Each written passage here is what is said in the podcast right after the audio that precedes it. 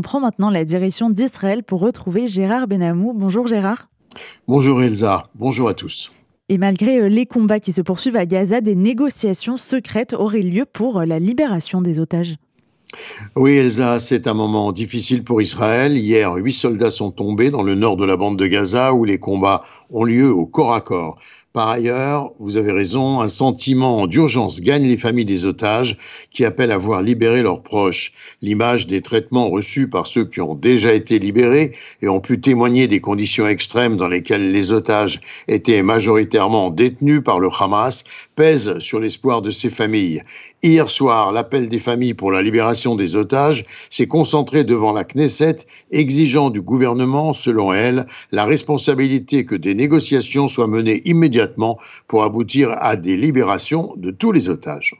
Et ces démonstrations publiques d'impatience euh, au sujet des otages gênent particulièrement le gouvernement Netanyahou lequel défend en effet l'idée que c'est la pression des combats contre le Hamas qui devrait amener le Hamas à libérer les otages, et l'apparence différente que ce serait au contraire la stratégie meurtrière du Hamas qui contraint les familles à faire pression sur le gouvernement pour l'obliger à instaurer des négociations en faveur de la libération des otages contre des trêves. Et la libération de détenus palestiniens conduit le Premier ministre Netanyahou à choisir de nier la tenue de telles négociations qui se dérouleraient pourtant avec la médiation de l'Égypte et du Qatar. Un média euh, saoudien, Elaf, croit euh, quant à lui savoir que des délégations israéliennes et qataries discutent actuellement secrètement dans une capitale européenne sur de nouvelles libérations, Gérard. Oui, et selon ses propos, en tout cas, l'accord concernerait des enfants, des femmes et des hommes, dont trois officiers supérieurs de Tzal, détenus par le Hamas.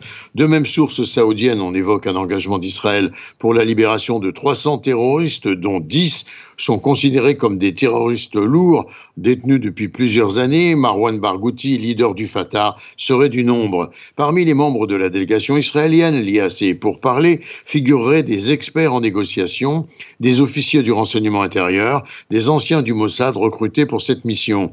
Les réunions qui se sont déroulées ces derniers jours à Doha, au Qatar, ont déjà suscité de nombreuses critiques en Israël dans plusieurs milieux, y compris politiques. Le groupe terroriste prétend de son côté qu'il n'y aura aucun pourparler tant que les combats à Gaza se poursuivront.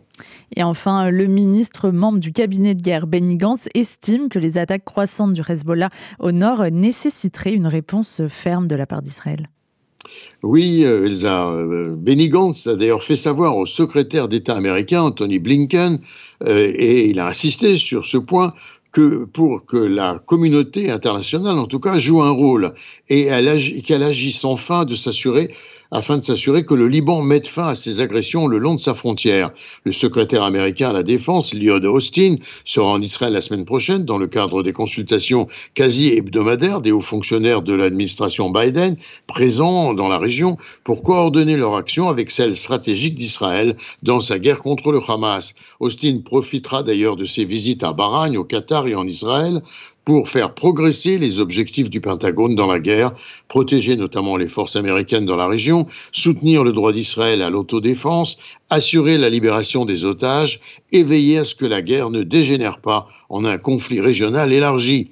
Quant au Wall Street Journal, il aurait indiqué qu'à Gaza, Israël a commencé à déverser de l'eau de mer dans les tunnels du Hamas pour faire sortir les terroristes. Israël d'ailleurs a refusé de réagir. Et puis un avertissement israélien au Houthi, un navire lance-missile du modèle SAR 6 a pris désormais le large vers la mer Rouge.